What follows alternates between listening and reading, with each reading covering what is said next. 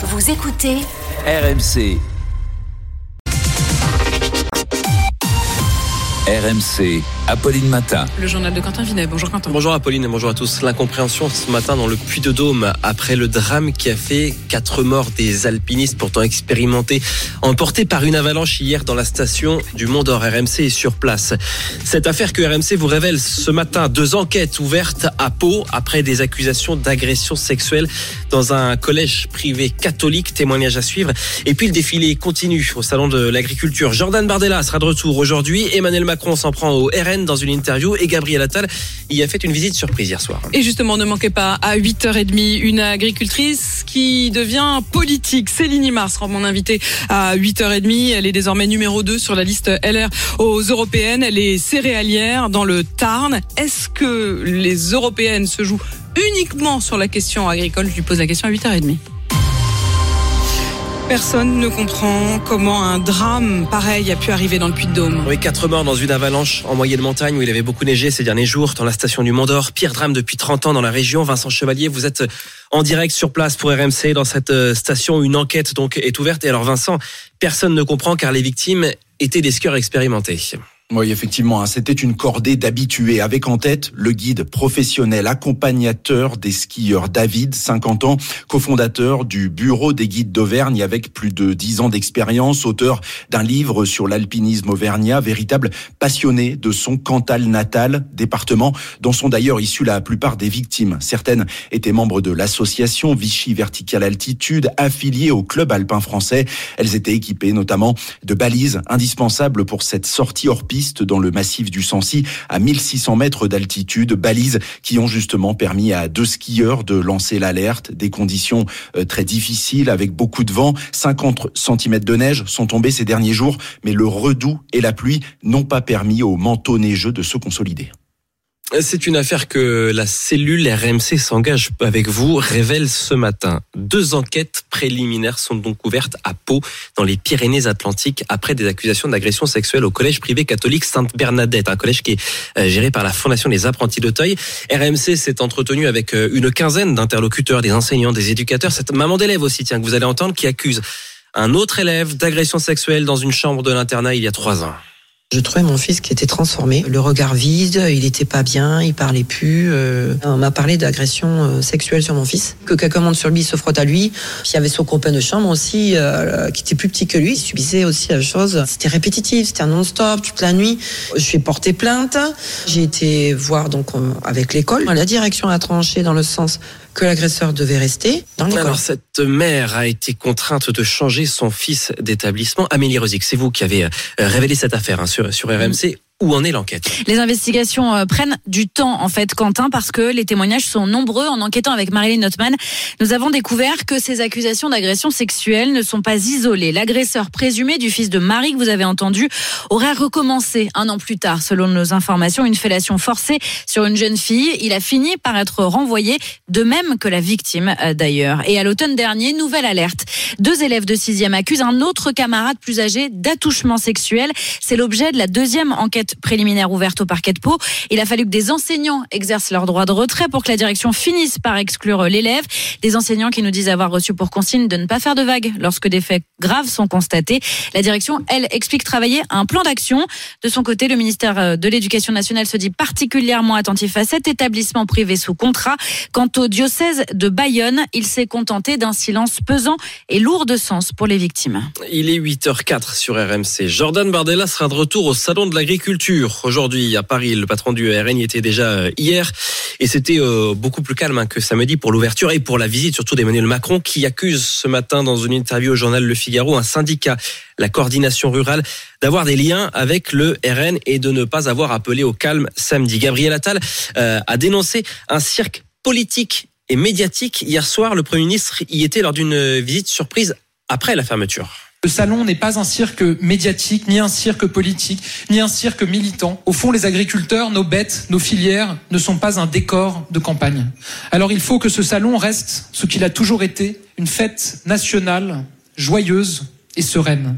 Alors c'est l'annonce qui a surpris euh, tout le monde un samedi quand Emmanuel Macron s'est dit favorable à la mise en place d'un prix plancher pour euh, garantir le, le, revenu agricole. Voilà ce que disait le président. En fait, un prix minimum euh, en dessous duquel on ne pourrait pas aller dans les négociations. Chaque filière déciderait. C'est ce que vient de dire sur RMC la, la porte-parole du euh, gouvernement, Prisca Thévenot. Euh, c'est une demande, hein, ce prix plancher des agriculteurs, mais ça fait débat, notamment pour le prix du lait. Ça, c'est ce que nous dit dans la région de Rennes Martin Cadoré, le correspondant de RMC dans la région.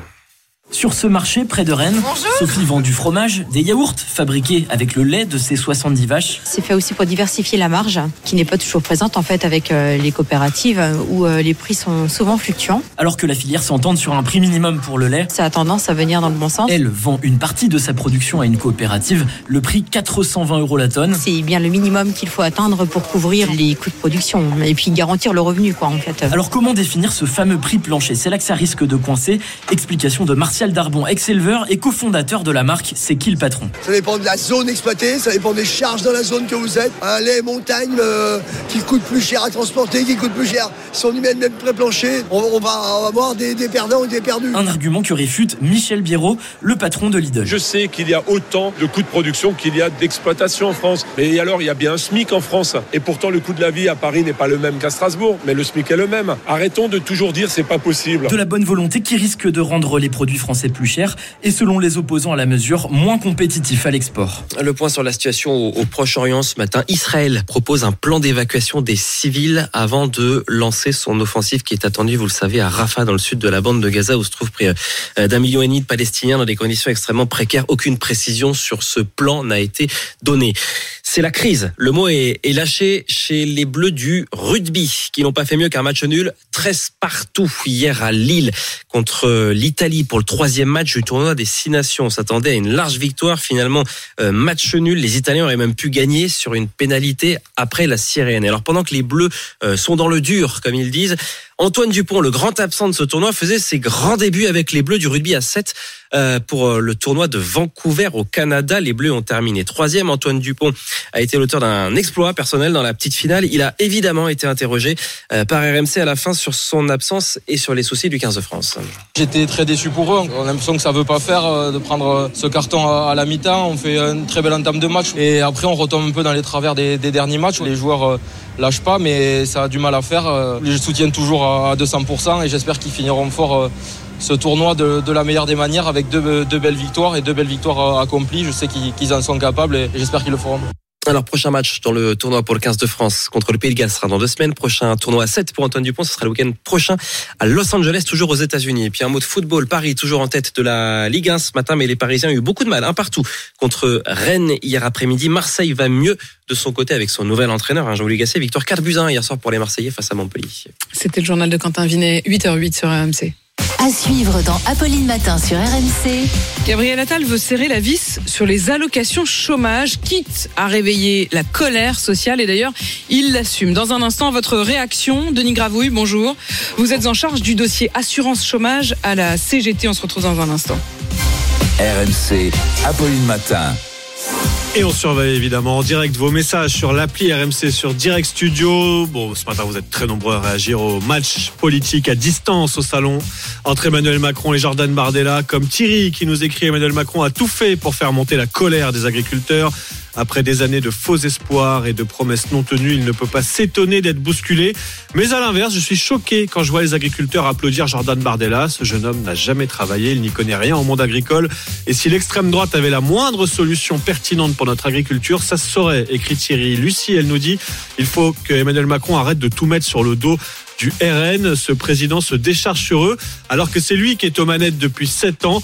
Je suis d'accord quand j'entends certains dire que Emmanuel Macron en fait trop sur l'agriculture en mettant tout sur le dos du RN. Et puis Nicolas lui nous écrit alors oui Emmanuel Macron a eu le mérite d'aller au contact et de débattre mais les belles paroles ne suffisent plus écrit Nicolas. Vous aussi vous réagissez en direct, c'est au 32 16.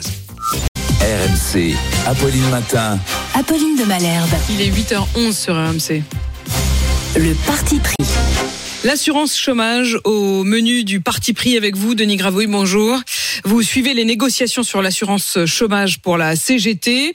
Et au moment où on parle beaucoup, beaucoup d'agriculture, ben, il y a un nouveau sujet qui s'invite dans l'actualité. C'est la question, effectivement, des allocations, euh, des allocations chômage. Gabriel Attal annonce ce week-end dans les colonnes du journal du dimanche qu'il compte bien serrer la vis sur les aides je le cite, une aide, une partie des Français ne supporte plus de vivre, de ne pas vivre de leur travail, de ne toucher aucune aide, tout en finançant un système qui permet à d'autres de ne pas travailler. Quelle est votre réponse ce matin? C'est un tissu de mensonges. D'abord, euh, les allocations chômage, ça permet pas de ne pas travailler. Au contraire, ça permet de retrouver un travail. Euh, et puis aussi, il faut savoir que depuis les différents tours de vis, on n'a plus qu'un tiers des chômeurs inscrits à, à France Travail, qui s'appelait Pôle Emploi, euh, qui sont indemnisés. Donc, quand on a un chômeur sur trois seulement qui touche une allocation chômage et que parmi ces chômeurs indemnisés, il y en a 40% qui sont en dessous du seuil de pauvreté, je ne vois pas où sont les privilégiés parmi les chômeurs une partie des Français qui ne supportent pas euh, de ne pas vivre de leur travail sans toucher aucune aide, quand d'autres euh, ne travaillent pas et touchent ces aides. Est-ce que pour vous, ça n'est que sur le chômage? Ah C'est une opposition c'est une opposition qui est complètement factice. Évidemment qu'il faut que tout le monde puisse vivre de son travail. Les agriculteurs en premier, on, l'a dit à la CGT, que les agriculteurs devaient vivre de leur travail. Et que, par exemple, je ne vais pas revenir ici, je ne suis pas un spécialiste des, des prix minimum garantis. Mais pourquoi est-ce qu'il faut opposer les chômeurs euh, aux agriculteurs, par exemple, ou à d'autres, ou aux commerçants? Il y a des moyens. De, on est dans un pays suffisamment riche pour avoir une protection sociale qui permette de couvrir tout le monde. Il y a un côté, c'est la photo chômeur ah ben, y a ça fait euh, chômage. ça fait dix ans que ça dure, ça fait un siècle que ça dure. Les, les chômeurs sont euh, réputés être défeignants. Quand on voit la réalité de ce que c'est, c'est que c'est quand même très difficile de trouver du travail. Même s'il y a quelques secteurs où il y a des difficultés de recrutement, on sait qu'il y a quand même il y a, il y a 5 millions et demi de personnes qui sont inscrites à France Travail, sans compter tout le halo du chômage des, des femmes qui Quand je vous écoute, vous dites c'est difficile de trouver du boulot. Quand j'écoute euh, tous les patrons qui euh, mettent des annonces, qui espèrent de la main d'œuvre et qui n'en trouvent pas, j'ai un petit peu du mal à entendre votre discours. Ah les chiffres sont très clairs. Il y a presque 6 millions de personnes qui sont inscrites à Pôle emploi. Il y a des, un jeune qui me cherche du boulot après les études, il met 9 ans en moyenne pour accéder à un premier CDI. Il, se, il succède, il, il, enchaîne les, les, petits CDD, les missions d'intérim d'une journée ou autre. Donc c'est ça la réalité. Donc effectivement, il y a des employeurs qui ont des, des problèmes de recrutement, mais soit c'est des métiers très qualifiés, on trouve pas de médecins, bah, il faut en former plus. On trouve, on trouve difficilement des ingénieurs en informatique, c'est difficile à, à, trouver, il faut en former plus, mais on ne devient pas d'un seul coup, euh, mm. il faut des années d'études. Et puis, et puis il y a des conditions de travail qui sont pas acceptables. On peut pas. Là, vous pensez à l'hôtellerie, restauration. Bah, par exemple, on sait très bien que, par exemple, des saisonniers qui arrivent pas à trouver, qui, on, il paraît-il, on a du mal à trouver les saisonniers. Bah oui, mais enfin, vous avez vu le prix du logement quand on est payé au SMIC pendant trois mois, une saison, pour euh, se loger dans certaines stations de ski. Donc forcément, c'est, euh, c'est, ça dépend des conditions de travail, de salaire et de rémunération. Alors sur la question de serrer les vis, comme le dit euh, Gabriel Attal, vous dites, bah, on est déjà à l'os. Si je vous entends, effectivement, il y a quand même déjà plus qu'une partie des agriculteurs qui touchent des allocs. sauf que Gabriel Attal, il dit, bah, il y a encore un truc sur lequel on peut jouer, c'est la question de la durée, de la durée d'indemnisation. on peut encore accentuer, c'est ce qu'il laisse entendre, la dégressivité des allocations vous le considérez comme pratiquement une déclaration de guerre au moment où les négociations sont en cours sur l'assurance chômage. Bah, c'est surtout une trahison puisque l'année dernière, on nous disait alors le chômage baisse, donc on va baisser la durée des allocations. On avait déjà protesté puisque c'est un scandale pour ceux qui n'arrivent pas à retrouver du boulot. Mais là, on nous dit le chômage remonte, donc on va baisser les allocations. Il y a toujours une bonne raison de baisser les allocations. On nous avait promis, enfin même si on ne croit pas les promesses, que euh, le, en cas de remontée du chômage, la durée remonterait aussi. En fait, il y, a, il y a toujours des économies. En ce moment, le gouvernement est en train de chercher des économies à tout bout de champ, et particulièrement sur les chômeurs. C'est sa cible préférée depuis qu'Emmanuel Macron est là. Il y a des réformes d'assurance chômage tous les ans. Mais alors comment vous expliquez-vous que le chômage, en effet, remonte Qu'après euh, avoir réussi à réduire le chômage, bah là, pour le coup, non, ça remonte. Ah, ça, c'est des questions de politique économique. La politique de l'emploi du, du, gouvernement ne marche pas puisqu'elle passe son temps à, à décaler les richesses vers le, la, la, la, partie la plus riche de la population. Donc forcément, bah, on a un appauvrissement et on a un problème de, de, de, de, de, de, de, de politique économique. On a un, par exemple un problème de politique industrielle. On, on sait qu'on continue à avoir des usines qui ferment en France, par exemple dans l'automobile. On pourrait très bien les reconvertir dans l'électrique. Bon, il, y a une politique d'emploi qui ne marche pas. Mais en matière de chômage, la vraie question, c'est comment on fait pour arrêter, pour sortir de cette stigmatisation permanente contre les chômeurs. Les, les négociations, euh, il y en a eu encore l'année dernière. L'accord n'est même pas rentré en vigueur. C'est déjà un accord qui est mauvais pour nous, pour la CGT, parce qu'il fait des nouvelles baisses et ça suffit pas. Juste, je vous donne un exemple hein, sur les, les gens de plus de 55 ans. Euh, les seniors, comme on dit. Les seniors, comme on dit. On est déjà passé de 36 mois à 27 mois d'allocation chômage. On a perdu trois trimestres en même temps qu'on a durci les mmh. droits à retraite. Euh, on sait très bien qu'il y a des gens qui ont beaucoup de mal à retrouver du boulot après 55 euh, ans.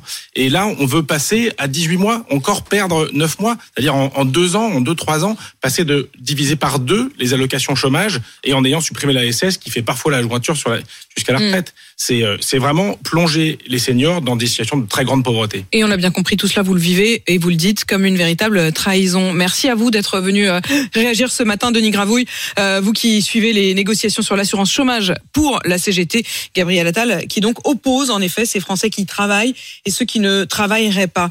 Euh, il y a le salon de l'agriculture pendant ce temps-là et je voudrais qu'on y parte tout de suite parce qu'il y a Alain et Olivier, nos GG, euh, qui nous y attendent. Euh, Vous êtes euh, en direct, euh, Alain, du stand des Hauts-de-France. Salut. Oui, bonjour Apolline. Bonjour. Salut Apolline. On est avec Olivier. Toute la semaine, les grandes gueules seront en direct du Salon de l'Agriculture, en direct du stand des Hauts-de-France, au Hall 7. Passez nous voir, bien sûr, on vous attend avec impatience. On reparlera notamment de la visite mouvementée, très mouvementée, du président de la République samedi au Salon. Autour de la table pour démarrer cette semaine au, au salon sur le stand euh, des Hauts-de-France, euh, bien, bien sûr Flora Guébali, Charles Consigny et notre agriculteur grande gueule, Didier Giraud. Il est là chez lui, donc il va nous accueillir et on vous attend très nombreux. Alors comme on est un peu au fond du, du hall 7, n'hésitez pas à, à- à entrer dans ce hall, à, à parcourir toutes les régions, à nous rejoindre sur le stand des Hauts-de-France. Allez, on vous attend à partir de 9h en direct, bien sûr. C'est plus fort que le 32-16. Allez donc euh, en direct, en direct sur euh, le stand. Euh, les GG donc qui sont sur le stand des Hauts-de-France. Euh, Salut Alain et Olivier, à tout à l'heure. Et puis à 8h18, Arnaud Demanche. RMC, Apolline Matin. C'est tous les jours de manche. ce petit saxophone. Ce pe- Alors avant d'aller, avant d'aller au salon de l'agriculture et de démarrer, un petit mot de cinéma. Ah oui. C'était les Césars ce week-end. La grande famille incestueuse du cinéma s'est réunie à l'Olympia. Triomphe pour Anatomie d'une chute. Déception pour Gérard Depardieu qui repart les mains vides malgré sa sublime performance dans le rôle de Porcinet dans Complément d'enquête. Et je crois qu'on est tous d'accord pour saluer la remarquable perf d'acteur de Marc Fesneau, le ministre de l'Agriculture, qui a reçu le César du meilleur second rôle muet dans le film Je suis derrière Macron pendant 13 heures au Salon de l'Agriculture et je souris bêtement. Et on célèbre le retour de Manu Le Chypre ce matin, c'est jour de fête. Euh, bon, je suis de mauvaise foi sur Marc Fesneau, hein, le, le courageux ministre a quand même visité le Salon de l'Agriculture, mais seul la veille à 2 heures du matin. La nuit, ça va, c'est plus tranquille. Ceci dit, en journée aussi, le salon a été un vrai succès. D'ailleurs, vous avez vu, les agriculteurs ne souffrent plus. Vous avez noté, vous vous souvenez que Gérald Darmanin avait dit à leur sujet, on ne répond pas à la souffrance en envoyant des CRS. Bah, vu le nombre de CRS qu'on leur a envoyés, c'est vraiment que là, ça va mieux. Hein. Quatre cordons de CRS qui leur tapent dessus, ils vivent leur meilleure vie, les gars. Euh, Emmanuel Macron voulait organiser un grand débat. Oui, alors un grand débat, mais pas un grand succès. hein. Ça n'a pas été ouf. Euh, le grand débat chez lui, c'est un réflexe. Depuis six ans, c'est un grand problème, un grand débat, un petit problème, un numéro vert. C'est la méthode. On, on a vu notre président déambuler dans les allées du salon, les manches relevées pour avoir l'air cool. hein, il fait toujours ça. Je le regardais sur BFM. Il y a un truc qui m'a marqué. À un moment, il passe devant un fromager. Le gars lui donne un bout de Beaufort. Il le goûte et au lieu de répondre comme tout le monde et comme n'importe quel ancien président, Hum, c'est du très bon Beaufort. Il lui balance. Hum, alors, on valorise bien le produit. Est-ce qu'il y a un Non, moment dans sa Non, vie non, Oui. Est-ce qu'il y a un moment dans sa vie où il n'est pas obsédé par sa Star Stop Nation, lui? On valorise bien le produit. Oui, même quand on lui donne Eh. du fromage, il décolle, lui. il est là. On valorise Alors, bien le produit. on en est où du benchmarking du Saint-Nectaire Ça réinvente bien le facteur convivialité du plateau de fromage Ou il y a encore besoin de flexibiliser les dynamiques sectorielles du camembert. Parce que si on mutualise les problématiques compétitivité entre le Maroilles et le Pont-l'Évêque, je pense qu'on peut aboutir à une forte suppléance stratégique du Babybel et des apéricubes qui sont au saumon, mon préféré. On peut quand même respecter Macron sur un truc se faire huer pendant 13 heures, c'est beaucoup. Hein. Même Kylian Mbappé, quand il battra le PSG avec le Real de Madrid hop, hop. en Ligue des Champions l'an prochain, eh ben Charles Magnin ne va le huer que 90 minutes. C'est une performance. Arnaud, selon le journal La Marseillaise, Emmanuel Macron a déclaré en réunion que, je cite, les smicards préfèrent se payer des téléphones portables et des abonnements VOD plutôt que de choisir une alimentation saine. L'Élysée a démenti. Oui, c'est pas très clair cette histoire. Euh, Des témoins ont quand même confirmé qu'il avait dit quelque chose du genre. Moi, je pense que sa déclaration a été honteusement tronquée par les journalistes pour le faire passer pour quelqu'un de déconnecté. La phrase complète, c'était les smicards préfèrent se payer des abonnements VOD plutôt que de choisir une alimentation saine. Abonnements VOD qui regardent sur les écrans plats qui se sont achetés avec l'allocation de rentrée scolaire. Et oui, les pauvres, Voilà. je, je sais bien que c'est pas drôle d'être pauvre, mais vous auriez pas pris un abonnement à Disney+, vous en seriez pas là. Alors, une, une des, une des personnes présentes précise qu'il a dit, en fait, Bien se nourrir est un choix de vie et quand on a 70 chaînes gratuites en France, on peut se passer d'un abonnement télé pour manger des pommes bio. Enfin, le raisonnement reste un peu le même. Hein. La crise agricole, c'est la Ouais. faute des pauvres. À chaque fois que vous regardez un épisode de Stranger Things, c'est un agriculteur qui meurt. en fait. C'est ça qu'il faut comprendre. Notez que si les pauvres ne prenaient pas un Netflix à 15 euros par mois, Imaginez, Apolline, le nombre de restaurants étoilés qui pourraient s'offrir. Mais non, le smicard préfère rester au SMIC au lieu de monter une start-up sur les voitures électriques. Le smicard préfère acheter des habits pour ses enfants plutôt que d'investir dans le bitcoin. Et à un moment, je suis désolé, il faut faire un effort.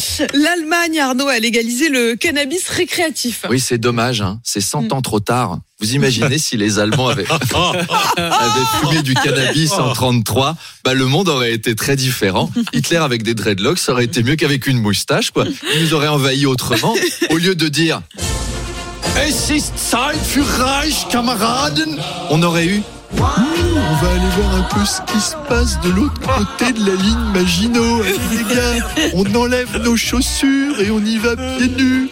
En tout cas, ça va relancer l'agriculture en Allemagne. Leur salon de l'agriculture, il va être un peu plus peace and love que le nôtre.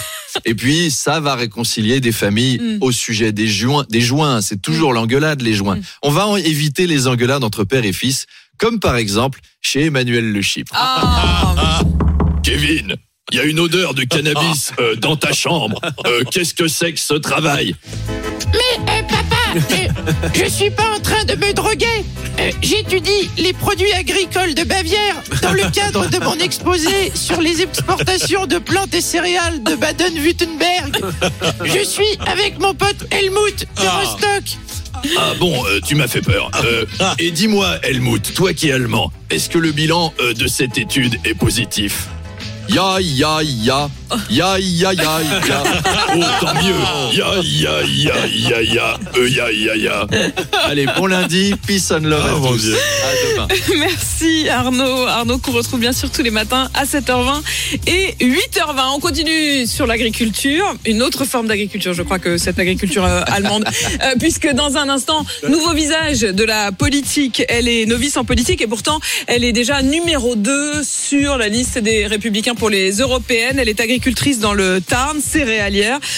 Au fond, est-ce que cette euh, élection européenne, désormais, ça n'est plus qu'une question d'agriculture? Je vais essayer de l'interroger sur autre chose, tiens, justement, pour savoir.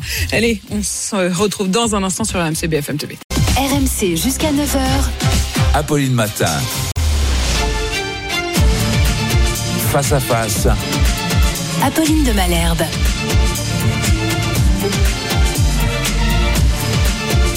Il est 8h32 et vous êtes bien sur RMC et BFM TV. Bonjour Céline Imar. Bonjour Apolline de. Votre nom ne dit pas grand-chose encore aujourd'hui et ça a suscité euh, ma curiosité parce que vous êtes euh, désormais politique, candidate numéro 2 sur la liste LR aux européennes et vous êtes agricultrice. Vous êtes euh, céréalière à Puy-Laurence dans le Tarn. Vous êtes responsable d'ailleurs départementale de la FNSEA.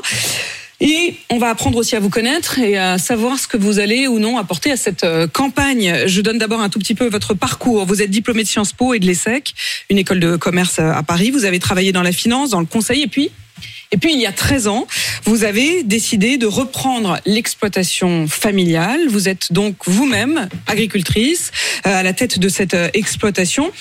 Vous avez déjà fait de la politique d'une manière ou d'une autre, puisque vous avez croisé le fer ces dernières années avec Jean-Luc Mélenchon et avec Nicolas Hulot.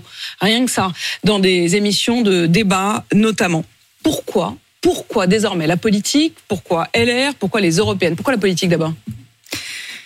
Je pense que je suis une femme de passion et de conviction. Et tous les engagements que j'ai pu prendre auparavant, les choix que j'ai pu faire, par exemple celui de reprendre l'exploitation familiale, euh, ce sont toujours la passion et la conviction qui ont guidé mes choix.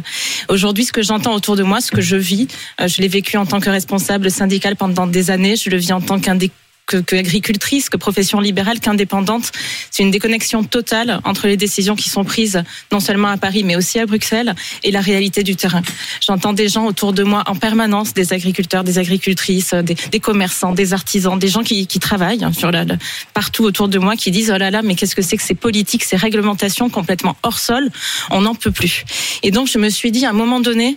Il y a peut-être la question qui se pose de s'engager pour essayer de faire bouger les lignes. On et, dit et donc aller directement vous-même aussi euh, à Bruxelles, puisque vous avez immédiatement dit que c'était aussi là que les décisions se, se prenaient. Il y a plein de trucs dans ce que vous avez dit, et notamment vous avez immédiatement parlé des artisans, des commerçants, Mhm. c'est-à-dire pas uniquement du combat des agriculteurs. Euh, on va y revenir. Ça veut dire aussi que pour vous, ce, ce combat, il est assez représentatif, j'imagine, d'autres professions. Mais donc pourquoi la politique Ça j'ai compris. Pourquoi LR Pourquoi LR Parce que c'est le parti dont les idées correspondent le plus à ma sensibilité. Parce que je pense que les positions qu'ils ont portées sur l'agriculture, notamment pendant cinq ans au Parlement européen, ont été euh, très claires. Et euh, il y a eu des votes qui ont vraiment euh, soutenu l'agriculture. Si je prends par exemple le fameux vote sur la loi sur la restauration de la nature, aujourd'hui on avait par exemple ce, ce texte européen qui prévoyait de geler 10% en fait des terres agricoles pour les mettre en non-production. C'est le fameux Green Deal? Ça correspond à un un texte qui effectivement va appliquer le fameux Green Deal. Et aujourd'hui, on a bah, tous les députés de la majorité euh, Renew, donc Renaissance, hein, qui ont voté ce texte, et les députés LR qui ne l'ont pas voté. Donc pour moi, ce sont des actes. Donc, donc, ça veut dire que là, vous êtes tout de suite en train d'attaquer euh, les députés Renaissance, qui diraient aujourd'hui le contraire de ce qu'ils ont fait à Bruxelles? Moi, je n'attaque personne, je constate simplement qu'aujourd'hui, euh, il y a des paroles et il y a des actes. Et pourquoi l'Europe? Parce que c'est là que ça se joue? Il y a beaucoup de choses qui se jouent à l'échelon européen. 80% de notre droit en France, qui pèse énormément sur les gens qui travaillent, sur les entreprises, sur les agriculteurs, est produit d'abord à l'échelon européen. Tout à fait. Vous avez entendu euh, cette colère. Vous serez vous au salon de l'agriculture euh, toute la journée euh, aujourd'hui, Céline Imar. Euh, quand vous avez vu les images de hum, la visite d'Emmanuel Macron, particulièrement chahutée, voire violentée, euh, samedi, vous êtes de quel côté? Vous êtes plutôt quand même du côté euh, du président de la République en vous disant voilà, il faut qu'il puisse visiter le, salon euh, dignement, ou est-ce que vous êtes plutôt de la, du côté de la colère des agriculteurs? Si je dois vous répondre très clairement, je suis du côté de la colère des agriculteurs. Emmanuel Macron, en faisant ce qu'il a fait avec l'épisode de l'invitation des soulèvements de la terre, où, la- où il a été incapable de présenter ses excuses, où il a été incapable d'assumer les actes qui ont été posés par ses conseillers.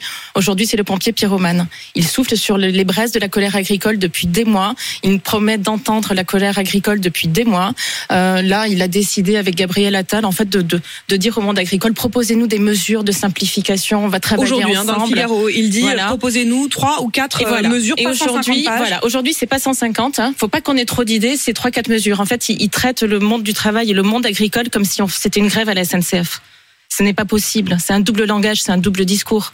Donc, euh, il faut comprendre la colère des agriculteurs qui travaillent, qui essayent de faire remonter des propositions depuis les annonces de Gabriel Attal. Et aujourd'hui, euh, quand on les invite à un grand débat, en même temps que des éco-terroristes qui ont saccagé nos terres, qui ont saccagé euh, les, les biens publics des agriculteurs, les biens privés, qui ont qui ont tapé sur des policiers, et aujourd'hui de les mettre au même rang dans le débat sur les avancées de cette France agricole, c'est inadmissible. C'est inadmissible et donc vous comprenez cette colère, euh, y compris de ceux qui vraiment étaient les moteurs de cette violence pendant le salon? La question n'est, moi je ne cautionne pas les violences. Je pense que personne ne peut cautionner les violences. Mais aujourd'hui, il faut quand même reconnaître que quand on souffle sur des braises, on attise une colère. Ils étaient pour vous représentatifs. Je, je- je vous pose cette question aussi parce que ce matin sur RMC, j'ai reçu la porte-parole du gouvernement, Prisca Thévenot. Euh, je lui ai posé à peu près la même question qu'à vous, c'est-à-dire euh, est-ce que vous entendez cette colère? Est-ce que, est-ce que pour vous, euh, elle est en quelque sorte justifiée?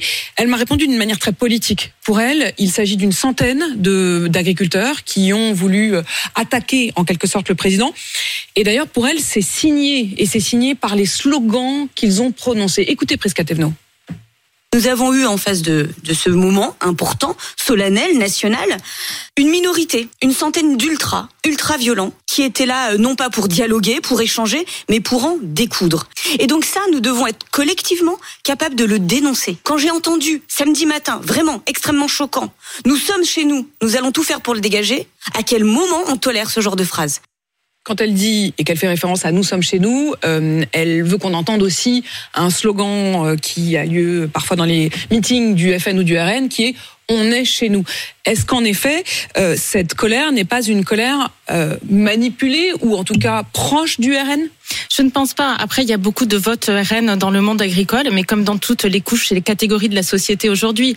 Bon, je ne pense pas que ce soit un problème de trop politisation facile des de la part du- agriculteurs. du gouvernement de dire absolument, RN? absolument. Non, mais aujourd'hui, ce genre de débat, de fait de dire est-ce que ces agriculteurs, ils étaient politisés ou pas, ça c'est la partie émergée de l'iceberg, et ça cache en fait les véritables sujets de fond qui sont aujourd'hui problématiques. euh, pour le monde agricole. Vous comprenez donc cette colère J'avoue que euh, je m'arrête un instant là-dessus, Céline Imar, parce que vous vous êtes engagé avec LR. LR, c'est quand même un parti euh, de l'ordre euh, qui, soudain, a une forme de, au minimum, de complaisance avec une, une, expression violente de la colère. Non, mais il n'y a pas eu, enfin, il y a eu des épisodes de violence extrêmement euh, poussés qui, qui sont la partie émergée, encore une fois, d'un mouvement de colère qui sourd, qui gronde depuis des mois. Mais il il- on ne peut pas dire aujourd'hui que ce mouvement-là est incompréhensible. Ce sont des manifestations qui émergent parce qu'il y a certains agriculteurs qui craquent aussi, qui n'en peuvent plus. Euh, et puis, vous savez, quand on a commencé à retourner les panneaux chez moi dans le Tarn, c'était une manière de, de dire notre colère, notre incompréhension face Vous avez à ce monde. hein, à ces Oui. manifestations-là Oui, qui étaient donc au début de ce mouvement. hein. Donc on, on a tiré un signal d'alerte, on a, on a fait le buzz dans les médias, on a dit attention, on nous demande beaucoup de choses, il y a beaucoup de contradictions entre ce que disent les politiques, ce que font les administrations. Aujourd'hui on a des réglementations qui ne vont pas, on n'a pas de revenus, on a un problème de considération, on retourne les panneaux parce qu'on marche sur la tête. Ça a fait le buzz, mais on n'a pas été entendu. Et pour être entendu, il a fallu passer à la vitesse supérieure. C'est ça qui est regrettable aussi aujourd'hui, c'est que si on n'arrive pas à capter l'attention en faisant vraiment une surenchère, en montrant qu'on est là, qu'il faut nous écouter, qu'on est des, forces vives du, pays, entre guillemets, et qu'on a des choses à dire, que notre problématique, c'est la problématique de toute la France et de tous les citoyens, parce que c'est ce qui se retrouve dans leur assiette trois fois par jour, et ben on a dû arriver là pour se faire entendre. Céline Imar, je le rappelle pour ceux qui nous rejoindraient, vous êtes le nouveau euh, euh, visage aussi de ces européennes, numéro 2 sur la liste euh, LR. Quand vous voyez les mesures qui ont jusqu'à présent été euh, proposées, et y compris jusqu'à euh, ces prix planchers euh, dont a parlé Emmanuel Macron pendant sa visite samedi, est-ce la réponse que les agriculteurs attendent? Alors, les prix planchers dans un deuxième temps, mais je reviens sur la première partie de votre question, les mesures. Aujourd'hui, ce qui a été pris, ce ne sont pas des mesures, ce sont des mesurettes. Ce, ce sont des choses vraiment qui sont destinées à éteindre le feu. La trésorerie sur euh, le GNR, Ce sont des le petits versement de la PAC Tout à fait. Ce sont des petits chèques ici. Euh, la PAC, elle aurait dû être versée pour tous les agriculteurs entre le mois d'octobre et le mois de décembre. Là, on dit, oulala, il y a des retards. Ok, mais ça, ce sont, c'est une avance de calendrier sur des choses qui auraient déjà dû être versées en décembre. Toutes les mesures qui ont été prises ne sont pas des mesures, ce sont des, des mesurettes. Nous, ce qu'on demande, ce que demande le monde le, le agricole. gouvernement dit, dit quand même que c'est 400 millions d'euros, et c'est pas rien. Oui, mais c'est surtout dans le contexte où vous-même les LR, euh, vous n'arrêtez pas de dire qu'il faut maîtriser les coûts. Bien sûr, il faut maîtriser les coûts, mais 400 millions d'euros à l'échelle de ce qu'on peut donner aujourd'hui pour d'autres politiques. Ce n'est pas grand-chose. Et puis c'est surtout, ce n'est pas ce que réclame la profession. Ce sont des aides de trésorerie, mais ce- c'est surtout ce que ce que réclame la profession agricole. C'est vraiment des manières d'avoir du revenu. euh, quel morceau de la profession d'ailleurs vous, vous représentez C'est-à-dire quand vous dites euh, ce n'est pas ce que demande la profession. euh, Emmanuel Macron euh, vous, vous lance en quelque sorte, vous relance la question en disant aujourd'hui dans les colonnes du journal Le Figaro euh, qu'il me donne trois ou quatre mesures, trois ou quatre propositions. Vous retiendriez quoi? Oui, il, il- il traite en, en fait le, le- le problème agricole comme il pourrait traiter une grève des cheminots. Nous, ce qu'on demande, c'est un changement de logiciel. Ce ne sont pas trois ou quatre petites mesures comme ça mises à côté les unes des autres ou trois ou quatre chèques. Aujourd'hui, vous, Apolline de Malherbe, vous faites une matinale tous les matins. En gros, vous avez, vous rendez une copie tous les jours. Nous, quand on est agriculteur, on rend une copie par an. C'est-à-dire que moi, je me suis installée à l'âge de 28 ans. Je vais probablement prendre ma retraite euh, vers 68 ans. J'aurais rendu 40 copies dans ma vie. On est sur le temps long. Aujourd'hui, quand euh, on va obtenir, enfin, quand le gouvernement prétend obtenir une dérogation sur les jachères, les 4% de jachères à Bruxelles, c'est une dérogation d'un an. Comment voulez-vous qu'on se projette, qu'on fasse un plan d'entreprise? On a des investissements qui nous engagent à 10 ans, à 15 ans, à 20 ans. On est aussi des chefs d'entreprise. On a besoin de savoir si la France veut encore de nous. On a besoin de savoir quelle vision, quel cap elle nous fixe à long terme et quels moyens elle va nous donner pour y parvenir. C'est un changement de logiciel qu'il faut Quand il aujourd'hui. dit Emmanuel Macron qu'il va faire de l'agriculture un enjeu euh, majeur, Mm. euh, une sorte d'intérêt supérieur de la nation, est-ce une réponse à cette question? Alors ça, c'est ce qu'il propose de mettre dans la loi, je pense. Euh, après, ce sont des mots. Enfin, nous, tant qu'on voit pas des actes, euh, les mots, les grands concepts, en disant on vous aime, on va placer l'agriculture au-dessus de tout, ça ne fonctionne pas. On ne peut pas faire des grandes déclarations d'amour à l'agriculture ou à des, toute une des parties de la population très en ce que vous dites. On veut savoir si la France veut encore de nous. Oui. Oui, bien sûr. Mais c'est aujourd'hui ce qui mine en fait le moral de, de, de beaucoup de monde. Quand on a des, des, des exploitations, souvent on les reçoit. On les reçoit d'une génération, de deux générations. Vous de avez trois repris vous-même l'exploitation familiale. hein? Oui, tout à fait. Moi, je suis la sixième génération d'agriculteurs installés sur ma ferme. C'est quelque chose dont je suis très fière. Et je pense qu'aujourd'hui, les agriculteurs qui ont reçu ce patrimoine, cette terre dont, dont nous sommes les gardiens, sur lesquels nous essayons de produire, sur lesquels on fait de notre mieux, et on attend de savoir que la société veut de nous, aussi parce qu'on espère demain bonifier ce qu'on a reçu et le transmettre à notre tour à la Et génération vous qui allez me viendra. raconter d'ailleurs cette histoire de, de, de reprise de ferme et comment est-ce que vous vous êtes retrouvé là. Euh, mais je vous repose la question sur les prix planchers. Est-ce que vous êtes favorable ou non à ces prix planchers? Écoutez, je ne comprends pas ce que ça veut dire les prix planchers. Je sais pas, je, je dois pas être assez. euh, Je, je ne comprends pas les prix planchers. Alors déjà, on nous a dit il y a quelques semaines, Marc Fesneau nous disait oulala, c'est un système soviétique, c'est une très mauvaise idée. Le, le propre ministre de l'Agriculture d'Emmanuel Macron, Voilà. effectivement, y était opposé. Bon, je pense qu'il doit être au bord de la crise de nerfs. Aujourd'hui, on a Emmanuel Macron qui, sous la pression de cette actualité un peu brûlante, qui dit on va mettre des prix planchers. On ne sait pas ce que ça veut dire, quelle forme ça peut avoir. Est-ce que c'est un aboutissement de ce qui est prévu dans la loi Egalim? Donc, ce sont des indicateurs de coûts de production à partir desquels on doit construire le prix des produits finis. Est-ce que c'est ça qu'il veut aboutir encore plus dans la loi? Est-ce que c'est un système beaucoup plus réglementé? En- Aujourd'hui, on ne sait pas ce que ça veut dire. Et ça, c'est le professionnel des effets d'annonce qui fait des annonces, des annonces avec des concepts et on ne sait pas comment on va construire derrière. Pour l'instant, notamment la porte-parole du gouvernement, encore une fois sur RMC ce matin, euh, expliquait que ce serait vous, les agriculteurs, c'est-à-dire l'interprofessionnel, qui fixerait ces prix, que ces prix pourraient d'ailleurs évoluer euh, au fil des mois en fonction du, du contexte, à la fois météo ou du contexte international, et d'ailleurs que ces prix seraient fixés par département. Ça vous convient pas comme première explication ou comme première euh, méthode? Je ne sais pas. Je, je pense que ce sont des choses qui méritent d'être approfondies et étudiées calmement. Aujourd'hui, je pense que là, on est sur une politique du doigt mouillé qui essaie de raccorder, de proposer des pistes réelles à des effets d'annonce. Euh, c'est pas sérieux. Il faut qu'on se pose. Il faut que tout soit examiné, concerté. Il faut encore une fois qu'on puisse se projeter sur des mécanismes qui sont sérieux et à long terme. Céline Imar, quelle, quelle agricultrice euh, êtes-vous? Céréalière euh, dans le Tarn, euh, grosse exploitation, petite exploitation euh, Ouh, ça, c'est une étiquette qui est.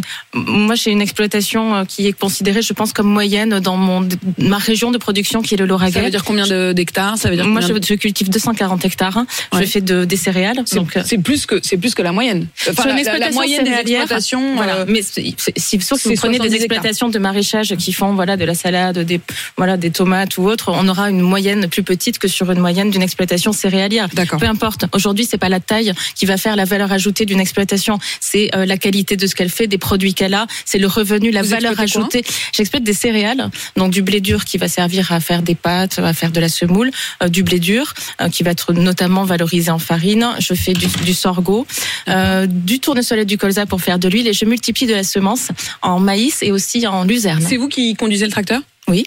Oui, c'est vous. Je veux dire, c'est vous l'agricultrice. Vous n'êtes Oui, pas, oui, oui. euh, vous n'êtes pas juste dans un bureau à, à donner des ordres ou vous avez des, des, des salariés? J'ai un salarié à mi-temps depuis quelques mois, oui. Un salarié à mi-temps et vous êtes la- l'agricultrice. Vous vendez à qui? Alors je vends à des négoces et des coopératives, donc ils sont des organismes collecteurs. Et vous avez d'ailleurs été euh, représentante, me semble-t-il, de l'inter-céréalière de votre département. D'intercéréales au niveau national qui représente en fait toute l'interprofession des céréales depuis euh, les, les producteurs en passant par les collecteurs jusqu'aux transformateurs. Vous continuez d'ailleurs cette activité non, pendant la tout. campagne? Que ce soit au niveau, vous l'avez évoqué au début de notre entretien, que ce soit au niveau de la FDSEA, donc de la Fédération, La fédération des- des- départementale, voilà, hein, de la ou que ce soit au FDSEA. niveau d'Intercéréales, je me suis euh, tout de suite mise en retrait de mes fonctions. Vous vendez en France, vous vendez à l'e- à l'e- à l'export? Je vends à des, euh, à des organismes français, à des négoces et à des coopératives. Et si je vous pose cette question, c'est aussi parce que quelle est votre position par rapport à la question des, des accords de libre-échange? Ça a beaucoup cristallisé aussi euh, une partie des colères, euh, le Mercosur, euh, les accords de libre-échange avec la Nouvelle-Zélande, la question des droits de douane avec euh, l'Ukraine. Quelle est votre position d'abord sur Mercosur et Nouvelle-Zélande? Est-ce que vous, vous êtes défavorable à ces accords de libre-échange? Est-ce que vous estimez qu'il faut simplement les geler le temps de négocier ou est-ce qu'il faut carrément les jeter aux orties? L'accord de libre-échange en soi n'est pas quelque chose que nous rejetons. Ce qui est important, c'est qu'aujourd'hui, quand on a des accords comme le Mercosur ou la Nouvelle-Zélande, auquel je rappelle sur la Nouvelle-Zélande, les députés LR en place euh, à, à- à Strasbourg euh, ont voté contre. Aujourd'hui, Là encore, c'est pour vous un des signes de cohérence. Tout à fait. c'est un des signes de ce cohérence. C'est-à-dire que quand il y a des accords qui peuvent déséquilibrer des filières ou importer des produits que, qui sont beaucoup plus moins dix ans entre guillemets Mm. en qualité, en normes environnementales, en normes sanitaires que ce qu'on peut produire en France, qui viennent déstabiliser nos marchés et nos filières là-dessus, ce sont des choses qu'on ne peut pas accepter. Après, ce- il faut des traités de libre échange, il faut du commerce. Nous, on commercialise euh, nos vins, nos spiritueux, nos fromages, euh, du lait. Voilà, il faut savoir aussi qu'il y a des, euh, des, des, des bassins qui importent des denrées dont ils ont besoin parce qu'ils ne peuvent pas les produire chez eux. C'est un enjeu aussi de paix, de solidarité internationale. En revanche, on ne peut pas importer des produits entiers de, de, de maïs, de millions de tonnes traitées à la trazine au Brésil avec des OGM, avec des avions qui passent. Et nous, en, en fait, taper sans cesse sur nos producteurs en, en, en leur disant que Mais vous demandez quoi? Vous demandez que eux De la réciprocité. ça Ou est-ce que vous vous demandez Non. à ce que nous, on puisse utiliser les mêmes? Non, non, non, non, non. On demande, on demande de la réciprocité. sur Il faut que la concurrence soit loyale. française. Absolument. C'est-à-dire que nous, quand, euh, par exemple, si on a un accord avec le Canada où on va importer du cognac ou du foie gras, on va pas aller déstabiliser des filières entières euh, d'agriculteurs au Canada. En revanche, si on importe comme c'est le cas, puisque le, finalement, euh, avec euh, l'appui de Pascal Canfin et de tous les députés macronistes, on va importer beaucoup plus d'agneaux. Pascal Canfin, député européen. Absolument, macroniste. de Nouvelle-Zélande. Là, ça veut dire qu'on vient déstabiliser la filière ovine, notre filière ovine de qualité. Céline Imar sur euh, l'Ukraine, les accords douaniers avec l'Ukraine qui ont donc été renouvelés, les accords justement, vous disiez le mot de solidarité, euh, des accords qui, au nom de la solidarité avec l'Ukraine, ont permis à ce que euh, l'agricultrice, l'agriculture euh, ukrainienne puisse donc venir à la fois en Europe, mais aussi traverser l'Europe pour aller euh, euh, aussi euh, vendre notamment des céréales justement à, au pays du Maghreb. Quelle est votre position aujourd'hui? Est-ce qu'il faut remonter les tarifs douaniers avec l'Ukraine ou est-ce qu'il faut continuer la solidarité avec l'agriculture ukrainienne? Ce n'est pas si binaire. On peut tout à fait être solidaire de la cause ukrainienne, mais il est très clair que ce n'est pas à nous, les agriculteurs français, aujourd'hui, de payer le prix de cette guerre, tout simplement. Donc il faut être cohérent. Là aussi, on a des millions de tonnes de denrées qui rentrent, qui viennent déstabiliser nos filières, nos marchés de la volaille, le marché du sucre euh, et, et des céréales. Et il nous faut des mécanismes de sauvegarde qui soient extrêmement efficaces pour protéger notre, notre, nos propres Mais ça veut dire quoi? Ça marche comment? Est-ce qu'on remonte les, les tarifs douaniers? Est-ce oui, que c'est ça? C'est tout à fait possible. Une clause de sauvegarde, c'est quelque chose qui peut être activé ou sur la partie douanière ou sur une partie normative pour protéger simplement euh, le marché. Céline Imar, euh, est-ce que les Européennes ne vont se jouer que sur la question agricole? C'est-à-dire qu'au-delà de vous, d'ailleurs, on le voit bien, hein, euh, alors qu'ils se cherchent une tête de liste du côté des macronistes, la personne qu'ils envisagent, ils mettent en avant l'idée qu'elle est fille ou petite fille d'agriculteur. On a l'impression que finalement, ces, Européennes ne vont se jouer que sur cette euh, question-là. Est-ce que vous avez un avis sur les règles budgétaires? Est-ce que vous avez euh, un avis sur la politique de défense européenne? Est-ce que vous avez un avis sur la question de l'immigration? Elle ne va pas se jouer que sur la politique agricole, cette campagne. Aujourd'hui, elle va se jouer sur notre capacité à reprendre notre destin en main, sur des sujets stratégiques que sont aujourd'hui l'agriculture, parce que maîtriser son agriculture, son alimentation, aujourd'hui c'est fondamental. Déléguer à d'autres l'alimentation que l'on a sur notre territoire, c'est de la folie. Elle va se jouer sur la défense, bien évidemment, qui pose la question des frontières, qui pose la question de notre autonomie dans un monde en crise, dans un monde où la sécurité, la paix ne sont plus assurées. Euh, elle va se jouer, bien sûr, sur la politique économique, tout ce qui se joue aujourd'hui sur l'appauvrissement, la paupérisation euh, de, de- des Français, tout simplement. Elle va se jouer sur beaucoup de domaines sur lesquels il faut reprendre son destin en main. Et l'agriculture en fait partie. L'agriculture, pour vous, en est l'un des symboles? Bien sûr, l'agriculture est un symbole aujourd'hui et c'est certainement pour ça que beaucoup de Français soutiennent les mobilisations agricoles. Elle est un symbole de cette France qui se bat, de cette France qui travaille, qui est étouffée par les normes, qui aujourd'hui n'est plus valorisée, n'est plus considérée par les décisions, par les décideurs, par les communicants qui prennent des décisions à la place des gouvernants, par les administrations. Et c'est ça aujourd'hui, c'est pour ça qu'on est aussi soutenu par la population. Mais l'agriculture est un symbole de tout ça. Elle ne concentre pas l'intégralité des problèmes. Il y a d'autres problématiques, vous l'avez rappelé, stratégiques. La santé. Aujourd'hui, on importe aussi des médicaments. On est, on est dépendant d'autres pays Au fond, pour c'est la question de la des souveraineté que vous que vous Bien soulignez. sûr. Céline Imar, merci d'être venue euh, nous accorder votre première euh, interview euh, nationale. Vous qui êtes donc agricultrice et désormais politique, on l'a bien compris, numéro 2 sur la liste des Républicains. Il est 8h52 sur RMC BFM TV.